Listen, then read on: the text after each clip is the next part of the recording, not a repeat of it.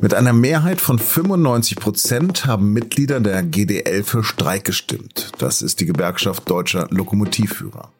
Schon in der Nacht zum Mittwoch bleiben sehr viele Züge stehen. Zunächst für 48 Stunden, dann aber möglicherweise Open End.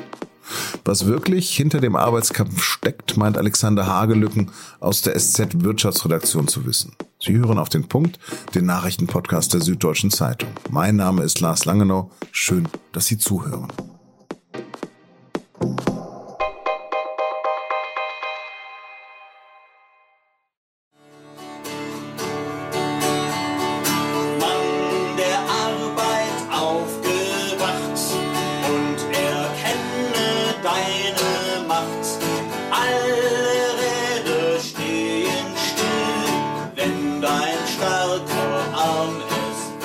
Ein wunderschönes Arbeiterkampflied, gell? Ein bisschen aus der Zeit gefallen, das Bundeslied des Allgemeinen Deutschen Arbeitervereins von 1863.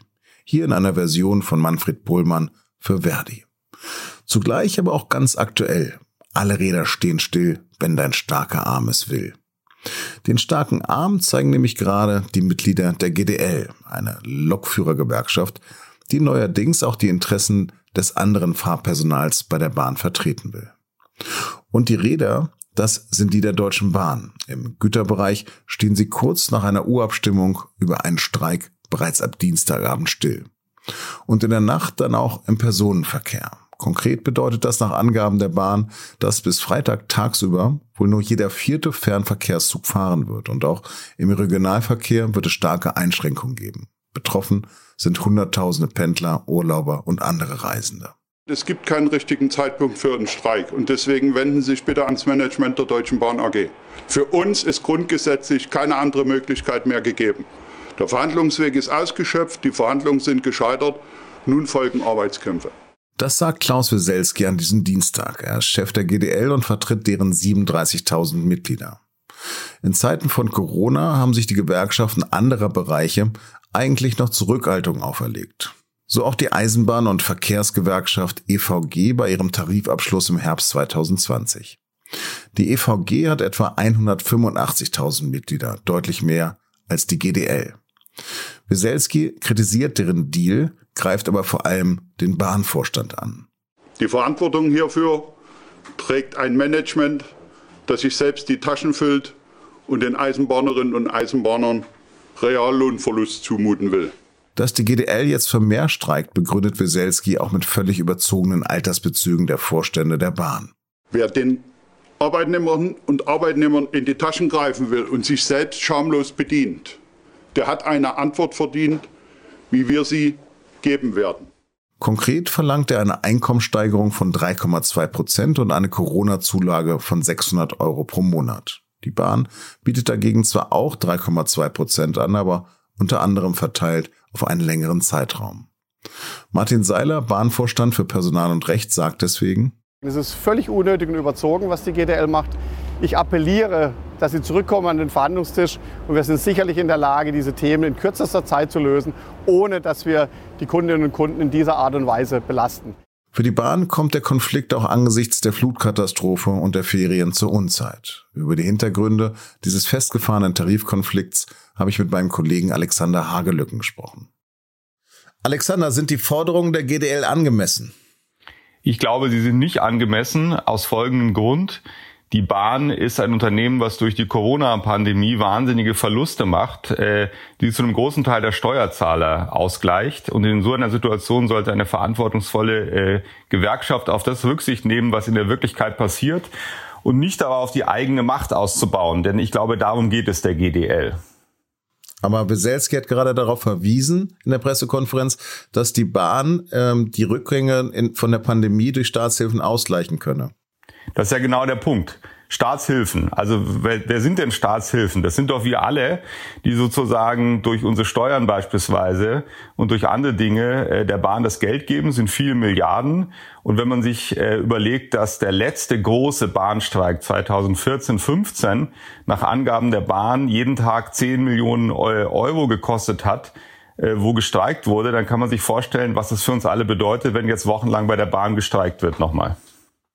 Klaus Wieselski wirkte trotzdem ziemlich kämpferisch und irgendwie wie auch wie ein guter Interessensvertreter. Es ist ja auch seine Aufgabe. Ist denn trotzdem seine Dämonisierung durch die Boulevardpresse irgendwie gerechtfertigt? Also ich glaube, eine Dämonisierung ist selten gerechtfertigt und wir wissen ja auch, dass die Boulevardpresse, gerade die Bildzeitung, oft viel zu sehr auf alles Mögliche draufhaut.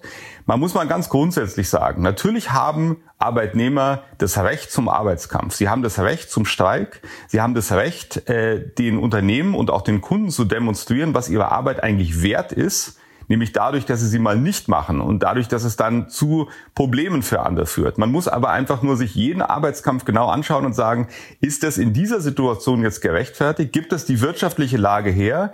Und geht es vielleicht auch einer Gewerkschaft mal um was ganz anderes? Und ich glaube, in diesem Fall, vielleicht wollen wir darüber reden, geht es der Gewerkschaft um was anderes. Um was geht's hier denn? Es ist ja so, dass ähm, ein Lokführer hat die Macht, das Alltagsleben von sehr vielen Menschen durcheinander zu bringen, wenn er streikt. Das ist ja bei Piloten auch so. Das ist bei den meisten Arbeitnehmern nicht so. Also ein Fabrikarbeiter, der kann zwar der Firma Schwierigkeiten machen, aber nicht der Allgemeinheit im Regelfall. Und deswegen hat die Bundesregierung ja vor ein paar Jahren ein Gesetz gemacht, das Tarifeinheitsgesetz, wo sie die Macht dieser Spartengewerkschaften begrenzen wollte. Aus meiner Sicht zu Recht, weil ich finde, dass diese Infrastrukturleute, also Lokführer, Piloten und so weiter, eine Art Erpressungspotenzial für die Allgemeinheit haben, bei dem dann der Arbeitgeber relativ schnell einknickt. Und jetzt ist es so, dass also in den einzelnen Betrieben der Bahn nur noch der Tarifabschluss der Gewerkschaft gelten soll, die dort mehr Mitglieder hat. Das ist in den meisten Fällen die Eisenbahnergewerkschaft EVG. Und aus meiner Sicht äh, will der Weselski jetzt mit der GDL einen möglichst spektakulären äh, Tarifabschluss erreichen, der den Abschluss der EVG total in den Schatten stellt. Die haben ja schon einen Abschluss gemacht, einen ziemlich moderaten Abschluss, um auf diese Weise Mitglieder zu sich selber rüberzuziehen. Und da muss ich ehrlich sagen, das äh, passiert aus meiner Sicht in dieser Situation auf dem Rücken der Bahnfahrer und der Steuerzahler. Und deswegen finde ich das nicht gerechtfertigt. Mhm. Also ich wäre manchmal ganz froh, wenn ich ein bisschen Erpressungspotenzial hätte. Abgesehen davon, die Deutsche Bahn ist ja ein bundeseigener Konzern. Beselski nimmt jetzt den Bund mit in die Pflicht. Andererseits ist die Bahn auch eine Aktiengesellschaft. Wie viel von, äh, wie viel Bahn ist denn eigentlich noch in den Händen des Staates?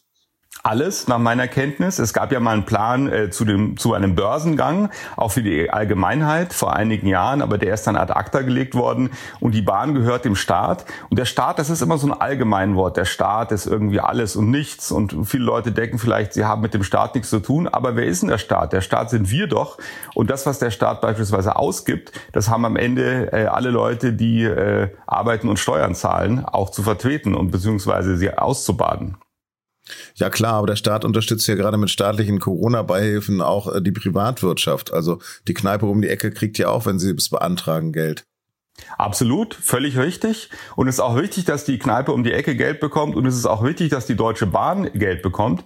Und sie bekommt schon viele Milliarden. Und die Frage ist jetzt, sollte es noch eine Tariferhöhung schon in diesem Jahr geben, die dann auch noch der Steuerzahler bezahlt? Ich glaube, wenn beispielsweise die Gewerkschaft Nahrungsmittelgenuss Gaststätten jetzt antreten würde und sagen würde, wir streiken jetzt, wir wollen dieses Jahr mehrere Prozent Lohn haben, da würden auch viele Menschen sagen, Mensch, war da was? Corona-Krise?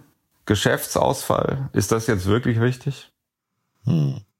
Was ist denn dran an seinem Vorwurf der Bahnvorstand? Seinen Aussagen zufolge sind das ja 3500 Führungskräfte, sei ein Selbstbedienungsladen und fülle nur einfach seine eigenen Taschen.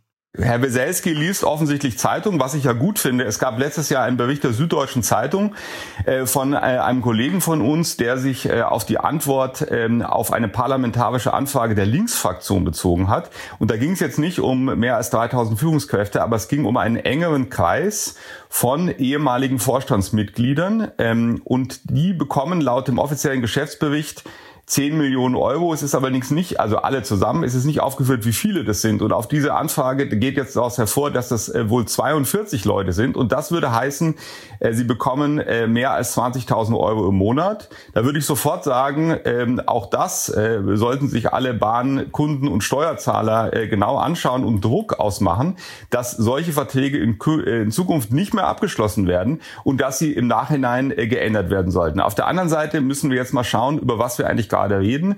Ähm, das ist sozusagen eine Frage der Aufsicht bei der Bahn, auch der Kontrolle der Bundesregierung über die Bahn. Und wir reden aber eigentlich hier gerade über einen Tarifkonflikt. Und es ist zum Beispiel so, dass der ehemalige Daimler-Chef Dieter Zetsche ja äh, pro Tag eine Rente von 4.000 Euro erhalten soll, also noch deutlich mehr als die Bahnleute. Und trotzdem hat die IG Metall jetzt in der Tarifrunde nicht gesagt, mit Hinweis auf Herrn Zetsche, sie verlangt jetzt so viel mehr Lohn, die die Firmen dann in Schwierigkeiten bringen können. Weil darum geht's ja. Wir äh, sind jetzt gerade noch in den Ausläufern der Corona-Pandemie. Die Wirtschaft erholt sich langsam und darauf, finde ich, sollten äh, auch Gewerkschaften äh, Rücksicht nehmen. Alexander, vielen, vielen Dank. Ja, vielen Dank auch von mir. Wie es weitergeht und was Bahnreisende jetzt wissen müssen, darüber können Sie sich immer aktuell bei sz.de informieren. Und jetzt noch weitere Nachrichten. Die kostenfreien Corona-Tests werden ab dem 11. Oktober für ungeimpfte weitgehend der Vergangenheit angehören. Darauf haben sich die Regierungschefs und Chefin der Länder laut übereinstimmenden Berichten mit dem Kanzleramt geeinigt. Die Tests sollen dann nur noch für Menschen kostenlos sein, die nicht geimpft werden können, für Schwangere sowie Kinder und Jugendliche unter 18 Jahren. Begründet wird es damit, dass allen anderen dann ein Impfangebot gemacht worden ist. Für Geimpfte und Genesene werden außerdem wohl auch die Quarantänepflichten gelockert und aufgehoben. Bei unserem Redaktionsschluss um 16 Uhr stand das allerdings noch nicht ganz fest.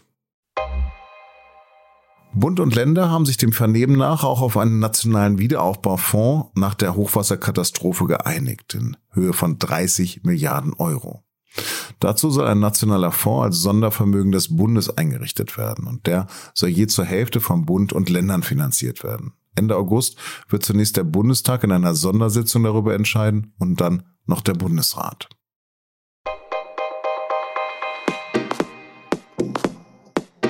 Puh, das war ja wieder eine ganz schön harte Sendung. Wenn Sie es mal leichter und flockiger wollen, dann empfehle ich Ihnen dringend den aktuellen Sportteil der SZ. Da geht es unter anderem um den Einstand von Hansi Flick als Fußball-Bundestrainer.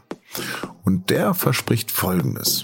Ich habe es in München so auch gelebt, das werde ich auch hier leben, bin ein absoluter ja, Teamplayer und äh, deswegen ist es einfach wichtig, äh, dass wir alle hier äh, so eine All-In-Mentalität bekommen. Das heißt, dass man alles gibt, um am Ende dann als Sieger auch vom Platz zu gehen.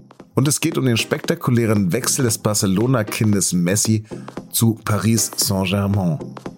Das war auf den Punkt. Vielen Dank fürs Zuhören. Und heute mal eine Verabschiedung auf Twi aus Ghana, die uns unsere Hörerin Susanne Giese zugesendet hatte. Ochena Yebeshia. Wir hören uns morgen wieder.